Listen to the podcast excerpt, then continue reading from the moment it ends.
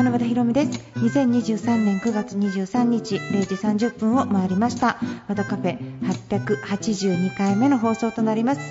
えっ、と今日は秋分の日。えっ、とねなんか今日境にこう夜の時間が長くなってくるということみたいなんですが皆さん月でも眺めてあれ？あれ？お月見いつだ？Now it's time to open. Wada Cafe. 改めまして FM 富士をお聞きの皆さんこんばんは。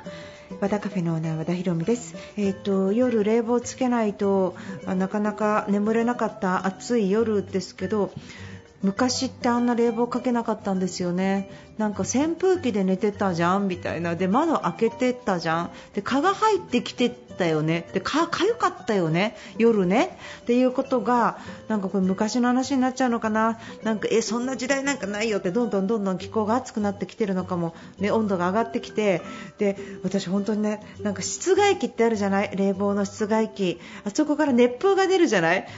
冷房をつければつけるほど街が暑くなるじゃない？で街が暑くなればなるほど冷房つけるじゃない？なんかこれ室外機がない冷房ってないのかなって。で前もなんかそんなことを考えたんですけどなんかどうしても全部室外機っているんですよね。やっぱり何かを動かして一生懸命何かを動かすと熱が発生したりとか摩擦が発生したりするっていうのはもう仕方がないことだからやっぱり氷とか氷の家とかに絶対溶けるよね、すぐね。なんかそういう保冷剤とかなんかいろんなちょっとことをちょっといろいろ考えてたんですが、まあ、そんなことを考えてる間に秋になりましたってことですね。えっ、とあのうちの近所の和菓子屋さんでね、あの15夜のお月見のお団子の予約ができるようになってて、あ団子いつも予約しよう、そのうち予約しようと思いながらいつも終わるんですよ。ちょちょっと団子を予約してんのみんなみたいなね。ちょっと聞いてみたいですけど。ね。ちなみに今年のお月見9月29日になるそうです。まだお団子まだ間に合いますのでぜひ、えーと、お団子を食べてください。今週はメールのご紹介そしてコーナー今夜の気づきもやっていきます。ウィークエンドの始まりは和田ヒロミの和田カフェ。どうぞ最後まで楽しんでいってください。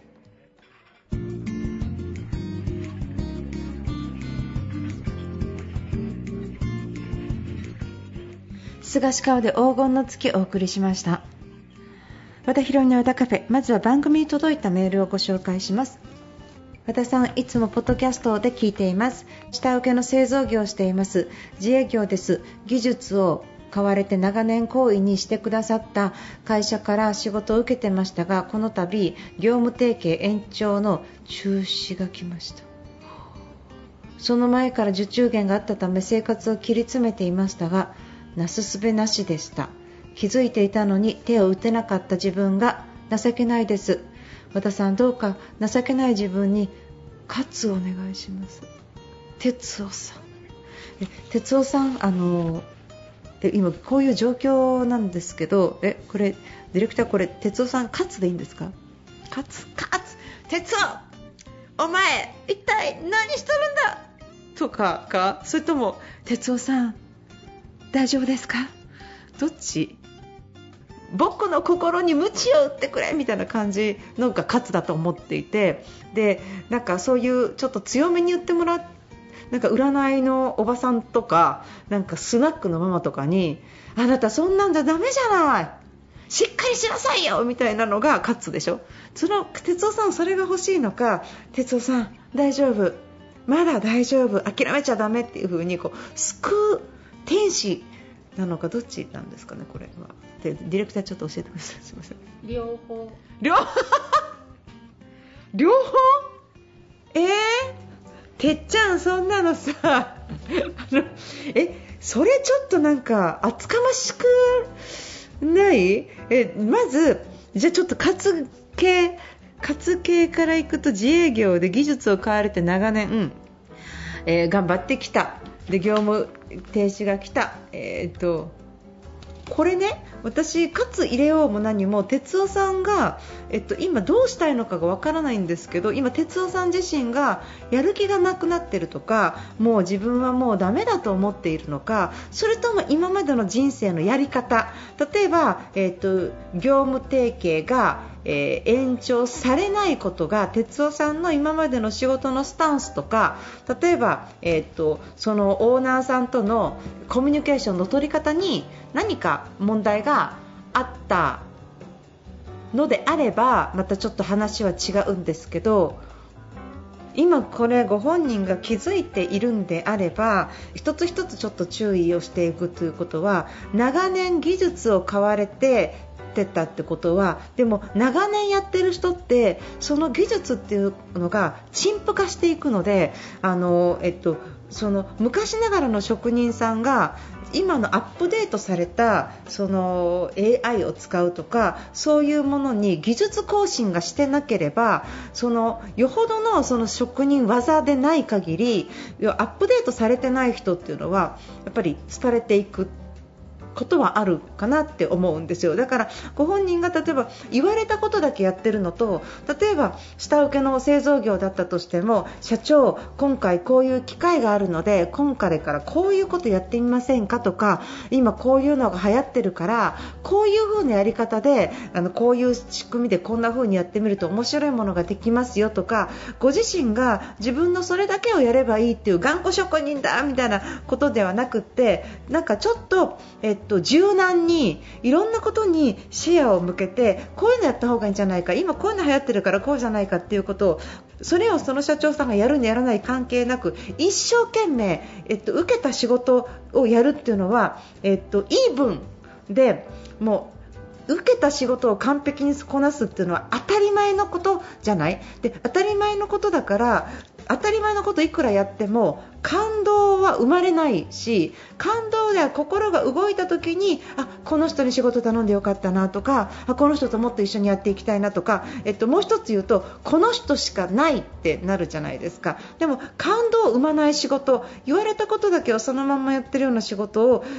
どんなに技術があってもしてるとやっぱり自分が陳腐化していったり古くなったりアップグレードされてなくなったりとかあと、えっと、アイデアが降ってこないからもしかしたら全然違う人が新しいアイデアをこっちから振られてきたらあの人いい人で仕事もすごくできるんだけどあれしかできないよねってなった時に変えられたりとかっていうこともやっぱりあるので今後お仕事される時に課題になってくるのは自分もアップデートするそして、えっと、言われた仕事だけではなくってさらに相手が感動するようなこと相手がもっと喜んでもらうようなことを取り入れられないかなって思ってやっていくことが大事だと思うんですよ。今当たり前のことをやっても当たり前のことできる人なんて世の中にいっぱいいるわけだからやっぱりそこからこの人って選ばれるためには当たり前を超えた想像を超えた期待を超えたものをやっぱり提案してくれる人が選ばれるかなっていうふうにはちょっと思います。えー、と今、こうやって下請けでフリーでやってる方とかってお仕事がなくなったりインボイスのことが出てきたりとかして厳しくなっていくからそういう継続をしていくこととか自分自身の不安を作っていくことって今まで以上に大事だと思うんですそういう時に期待を超えたものが提案できないかなってその時にすごくお伝えしていきたいのがいくらだったらやりますよとかやっぱりその想像を超えた期待を超えたものっていうのは付加価値付加価値なのでお値段がプライスレスなんですよ。だから未来を作るためだからあくまでもそれは投資になるんですよね。ビジネス投資になるから。それによってすぐお金が入らないとかこんだけ時間かけてるのにこれによってお金がもらえないとか思っちゃうとできない。だからそれはあくまでもサービス。付加価値のサービスとして提案する。でもそれをすることによって自分もアップグレードできるから期待を超えたサービスを提案するということは自分もメリットがあるし相手もメリットがある。そういうことを、まあ、やっていくということですね。でそれにおいて長年技術を買われてやっていた方、ね、によくあることなんですけどそれは僕の仕事じゃないからやりませんみたいななんかこう職人のなんかなんか頑固で握ってますみたいな感じのなんか頑固さみたいなのがなんかどっかその信念がしっかりしているポジティブな面とむちゃむちゃこの人硬くって話わかんねえなっていう頑固さみたいなそのプラスの部分とマイナスの部分って一つの物事に両方あると思うんですけど、そういう部分があってなんかあそれは私の範疇じゃないですからみたいな何かどこかでちょっと職人の人って若干上から目線になる時ってあるんですよね。なんか技術がすごいから。だけどだけどってなんかなまってるけどやっぱりそこは違うかなってその思いますよね。でも私が今更ねその哲夫さんカツお願いしますって言われたところで切られちゃった後なんですよね。うん。だから今から仕事を一つ一つ営業して取っていく時に自分の付加価値、えー、経験それ長年続けてきた経験値から生み出された付加価値は一体何なのか、えー、もう一回言語化して文章に落としていくっていう作業、えー、それから、えー、アップグレードして今までの自分の経験の付加価値にプラスこういうアップグレードされたものがセットでコラボになるとこれは最強だなっていうものが長年続けてきたその哲夫さんの技術であれば必ずありますから他の人にできないもの。でも他の人にできないもの1個じゃだめなんか付加価値自分自身の付加価値を身につけていただいてそしてその付加価値を身につけた哲夫さんの技術を使ったらどんなことができるのかを考える。受けた仕事じゃなくってこれからは作っていく仕事に変える。どんなことができるのか。でどんなことができるかっていうことでこのこんなことをしたいなこういうこと困ってるなって人はどこにいるのかを考える。そこからの営業活動になると思います。先は長いような気がしたかもしれませんが生きていくために先長い話とか面倒くさい話なんていうことは、えーと言ってる場合じゃないだろっていうのが勝つです。なのであの一からそういうことをやってみれば私は道は開けると思うし今トンネルかもしれないけどトンネルの先は必ず開けると思うからそこは諦めず早くつくばっても前に前進してみてください。大丈夫です。鉄道ファイト。わらカフェウルフルズで笑えればお送りしました。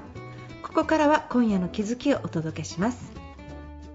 私、毎月神社に行きますで毎月神社に毎月っていうかほぼ毎日氏神様に行ってお参りをするんですけどあの1日お1日になると神社には新しい言葉が生まれるんですねそれは、えっと、今月の神社の今月のお言葉っていうのがあってこうこれぐらいの短冊こう短冊がこう神社のお賽銭箱のところにあって、まあ、ご自由にお持ち帰りください系のものが、まあ、そこにあるわけです。であのでまあ、あの明治天皇のお言葉とかいろんなお言葉がある中で、まあ、ちょっとあこれいい言葉だなと思ったのはなんかこう自分でインスタとかに上げたりとかしててインスタにもすでに書いたんですけど今月の言葉がね徳に努むる者はこれを求めずして在おのずから生ず、えー、西郷隆盛さん西郷どんの、えー、言葉がこう載っていてあこれいい言葉だなと思っていいことしていいことして陰でいいとこを積んでいいとこを積んでいいことをしていたら本当にその人がお金持ちになるんだよって話ってなんかもう日本昔話みたいじゃない？で新見南吉さんの童話童話でなんかこう天国に行く時になんかすごい意地悪してた人がなんか天国に行けなくって死んでからその人生変わったみたいな死んでからでいいのみたいな話ですけどなんかそういう昔ながらのなんかいいことでだからこう人にいいことしてたりとか徳を積んでたらお金持ちになりますよっていう話はもうすごいなんか自分がすごいいいことしてるみたいな言い方してる私。なんかでもすごい救われるっていうかなんか嬉しいなって思うんですけどでもふと周りを見渡すとものすごくいいことしてる人がお金持ってなかったりなんかちょっとあいつ人騙してんじゃないとかっていう人がお金儲けをしてたりとかするとなんかあこれどうかなって思うなんでこれ西郷どんこの真意はいかにみたいなね感じでこう問いたくなることもあるんですけどあのこれって人なんか陰徳とかいいことをした時に私が考えてることいいいいことした時にやっぱりいいことしたから自分のことが好きになると思うんですね。あゴミを拾えた自分とかドアを開けといてあげた自分とか次の人のためにテーブルを拭けた自分とかちゃんとありがとうを言えた自分とか挨拶を自分からできた自分っていうものを人間が自分に自己肯定して好きになっていくとなんか好きになっていくから自信がついて行動、言動が変わって、まあ、仕事のパフォーマンスが上がったりとかなんか人気が出たりとかして、まあ、あの結果がよく出てくるのかなみたいな結果っていうか、まあ、営業とかなんかまあ仕事の結果とかが出てくるんではないのかなみたいな感じでちょっと思ったりはしてます。ただとはいえあのいやそれでもいい人そんなにいいことしてても私私いい人なんですけどお金ないんですみたいな人も世の中にいると思うんですけどなんかその今自分を好きになるって言った話と、まあ、よく、えー、っとアダム・グラントさんの書いた本でギブアンドテイクっていう本が本読んでる方はよく知ってると思うんですけどその本の中にもなんかギバー、テイカー、マッチャーって言ってであの何でも与える人が世の中で一番成功するなんかこう奪う人はその時はちょっとは潤うかもしれないけど最終的にはあまり幸せになれない。でマッチャーっていうのがギブアンなんかこれもらったらこれするっていう人はまあ普通みたいな感じででギバーが一番幸せになって豊かになるんだよってことなんですけどその中で一番貧乏になって不幸になるのもギバーだっていう話でね。ギバーには2通りある。要は徳を積んでてその財が自然に生するんだって西郷どんが言ってる人はギバーのその得をする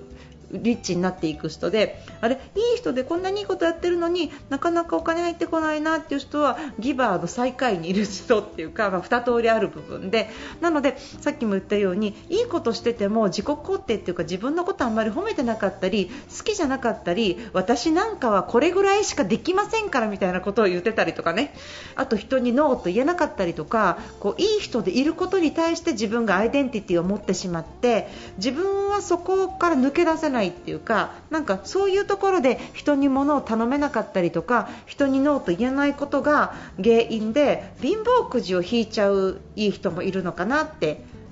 感じで、えー、思ったりしています。だからその貧乏くじを引かないようにするために徳を積んでいうことを言って自分の欲しいものをちゃんと言及してその上でそういうことをやりながら自分のことを好きになっていくっていう段階があってなんか西郷どの言葉は真実になっていくのかなって思います。それともう一つなんですけど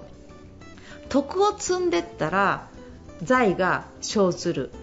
どんだけ積めばいいか。いつまで積めばいいかっていうこの何をやったら何かなるっていうそのなんか、え、っとちょっとスピリチュアル的なこととかねなんかこうゴミを拾ったら運気上がりますよみたいなこうスピリチュアルなこととか潜在意識的なこととかいろいろあるんだけど、まあ、大体そこで曖昧になるのがいつよみたいな話なんですよね、いつよって。でそのどれぐらい私は徳を積めばもう私1年間ぐらいゴミを拾い続けてるんですけどなかなかみたいな人もいると思うんですけどなんかそういうことも含めて続けるっていうことがすごく大事なのかなってちょっと思ってます。そのいつまでが見えないから、えー、っとやっぱり損得感情で見返りだけでやってしまうとその見返りが永遠にやってこなかった時になんだこんなもんか全然叶わないじゃない嘘だよ西郷どんみたいになると思うんですけどなんかそれをあ自分が好きになるためにやってる自分のことが好きになるためにこういうことやってるんだって思うこと要はお金が増えるからやってるんじゃなくて自分のこと好きになるからやってるんだみたいな感じで思ってたら多分続けられてそれ続けられることによってそのいつまでとかどれぐらいっていうのがないからこそなんか本当にそうやって回ってくるのかなみたいにちょっと思いました、えー、ね、最後どんの言葉ですね。はいえーと、と誠実な姿勢と言動人を思いやる心と行動これら徳を積むことを心がけている人には自然と財力が生じるものであるということで西郷どんがおっしゃってますっていうことなので、うんあのまあ、ぜひちょっと徳を積んでいきたいと思います。私自身もあの、えー、ゴミを拾ったりとかあのするようにはしています。そしてなんかヒヒヒヒとかって。でも得ゴミを拾ってるっても言ったらダメなんですよ。陰徳じゃなくなる。もう本当にこれまた私今言ったことで振り出しに戻ったじゃないですか。もう言わせないでくださいよ。ということでもう一回一から積み上げていきたいと思います、えー、今月はね西郷どんの言葉でした。皆さんぜひやってみてください。わらカフェ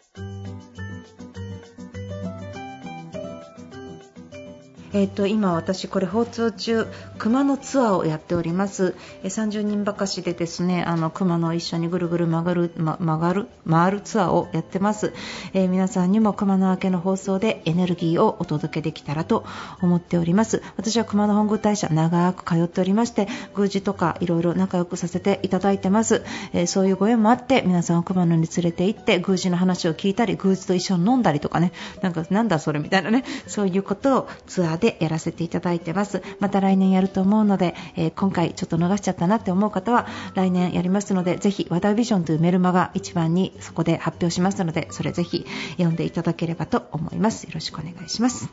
えー、あとインスタグラムで私自分で描いた下手くそな絵を上げております、えー、絵を描くの練習になるので自分であの貸したやつなんですがちょっと忙しいとなかなかアップできないんですがそちら、えー、和田アンダーバーハイフォンひろみのアカウントになりますのでぜひひそちらも見ていただければと思います。よろしくお願いします。えー、放送後、翌週には、ポッドキャストでも配信しています。Spotify、iTunes で和田カフェで検索してみてください。よろしくお願いします。